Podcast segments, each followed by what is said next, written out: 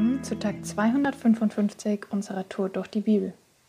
Ich bin Theresa und lese uns heute aus 1. Mose Kapitel 12 die Verse 1 bis 9. Der Herr sprach zu Abraham: Geh fort aus deinem Land, aus deiner Verwandtschaft und aus deinem Vaterhaus in das Land, das ich dir zeigen werde. Ich werde dich zu einem großen Volk machen, dich segnen und deinen Namen groß machen. Ein Segen sollst du sein. Ich werde segnen, die dich segnen Wer dich verwünscht, den werde ich verfluchen. Durch dich sollen alle Sippen der Erde Segen erlangen. Da ging Abraham, wie der Herr ihm gesagt hatte, und mit ihm ging auch Lot. Abraham war 75 Jahre alt, als er von Haran auszog. Abraham nahm seine Frau Sarai mit, seinen Neffen Lot und all ihre Habe, die sie erworben hatten, und alle, die sie in Haran hinzugewonnen hatten. Sie zogen aus, um in das Land Kanaan zu gehen, und sie kamen in das Land Kanaan. Abraham zog durch das Land bis zur Stätte von Sichem, bis zur Rakeleiche. Die Kanaaniter waren damals im Land. Der Herr erschien Abraham und sprach: Deinen Nachkommen gebe ich dieses Land. Dort baute Abraham dem Herrn, der ihm erschienen war, einen Altar. Von da brach er auf zu dem Gebirge östlich von Bethel und schlug sein Zelt so auf, dass er Bethel im Westen und Ai im Osten hatte. Dort baute er dem Herrn ein Altar und rief den Namen des Herrn an.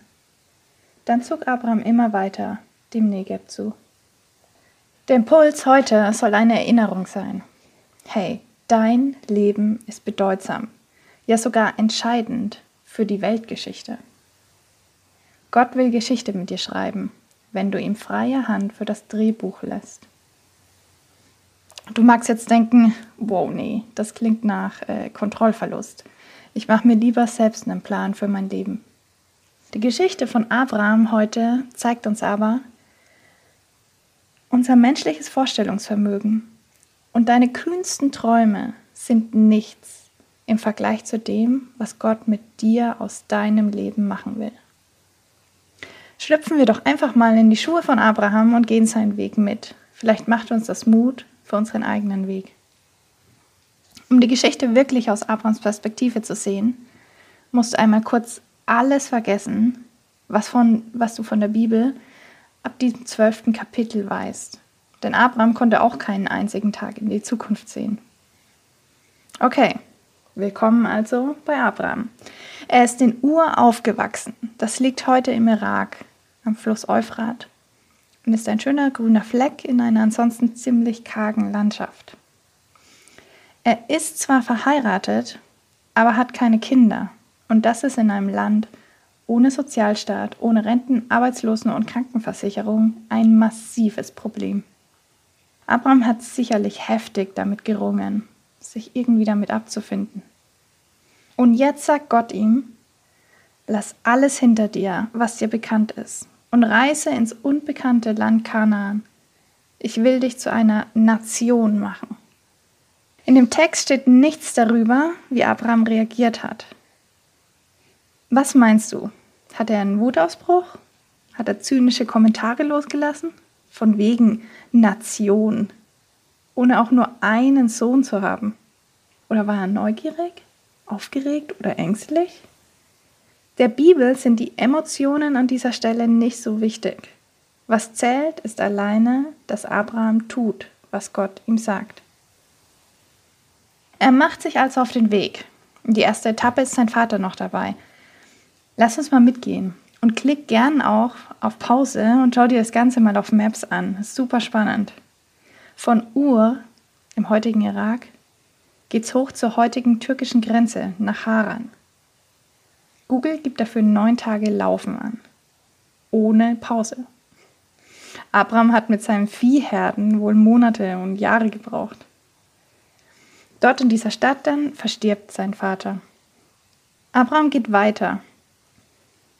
Es geht noch mal fast so lange nach Sichem im heutigen Gebiet von Israel und Palästina, was auch die Westbank genannt wird. Und hier sagt Gott, dieses ganze Land will ich deinen Nachkommen geben. Moment mal. Nachkommen? Nach all den Jahren Wanderschaft kommt Gott wieder mit diesen Worten daher, obwohl sich nichts an der Tatsache geändert hat. Abraham hat keine Kinder. Was meinst du, wie Abraham nun reagiert hat? Vielleicht anders als noch zu Beginn der Reise? Auch hier lesen wir nichts über seine Emotionen, wir lesen nur, was er tut. Er baut einen besonderen Ort, einen Altar, um dort besondere Zeit mit Gott zu verbringen, um zu beten. Lass uns jetzt mal einen Blick in die Zukunft werfen. Ich habe gerade schon Israel erwähnt. Das kennt heute jeder. Woher kommt das?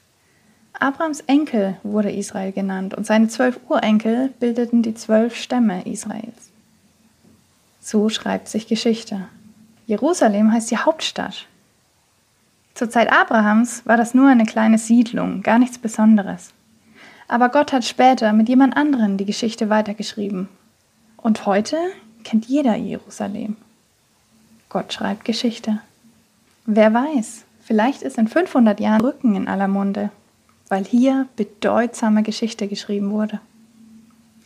Wenn du jetzt denkst, klar, aber nicht mit meinem vermasselten und unscheinbaren Leben, dann denk an Abraham, dessen Situation auch echt verzweifelt und, und total verbaut erschien.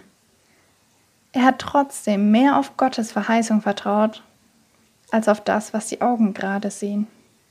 Dein Ja zu Gott heute ist alles, was er braucht, damit dein Tag bedeutsam wird für die Geschichte. Heute ist ein guter Tag für einen guten Tag. Lass Gottes Wort in deinem Alltag praktisch werden.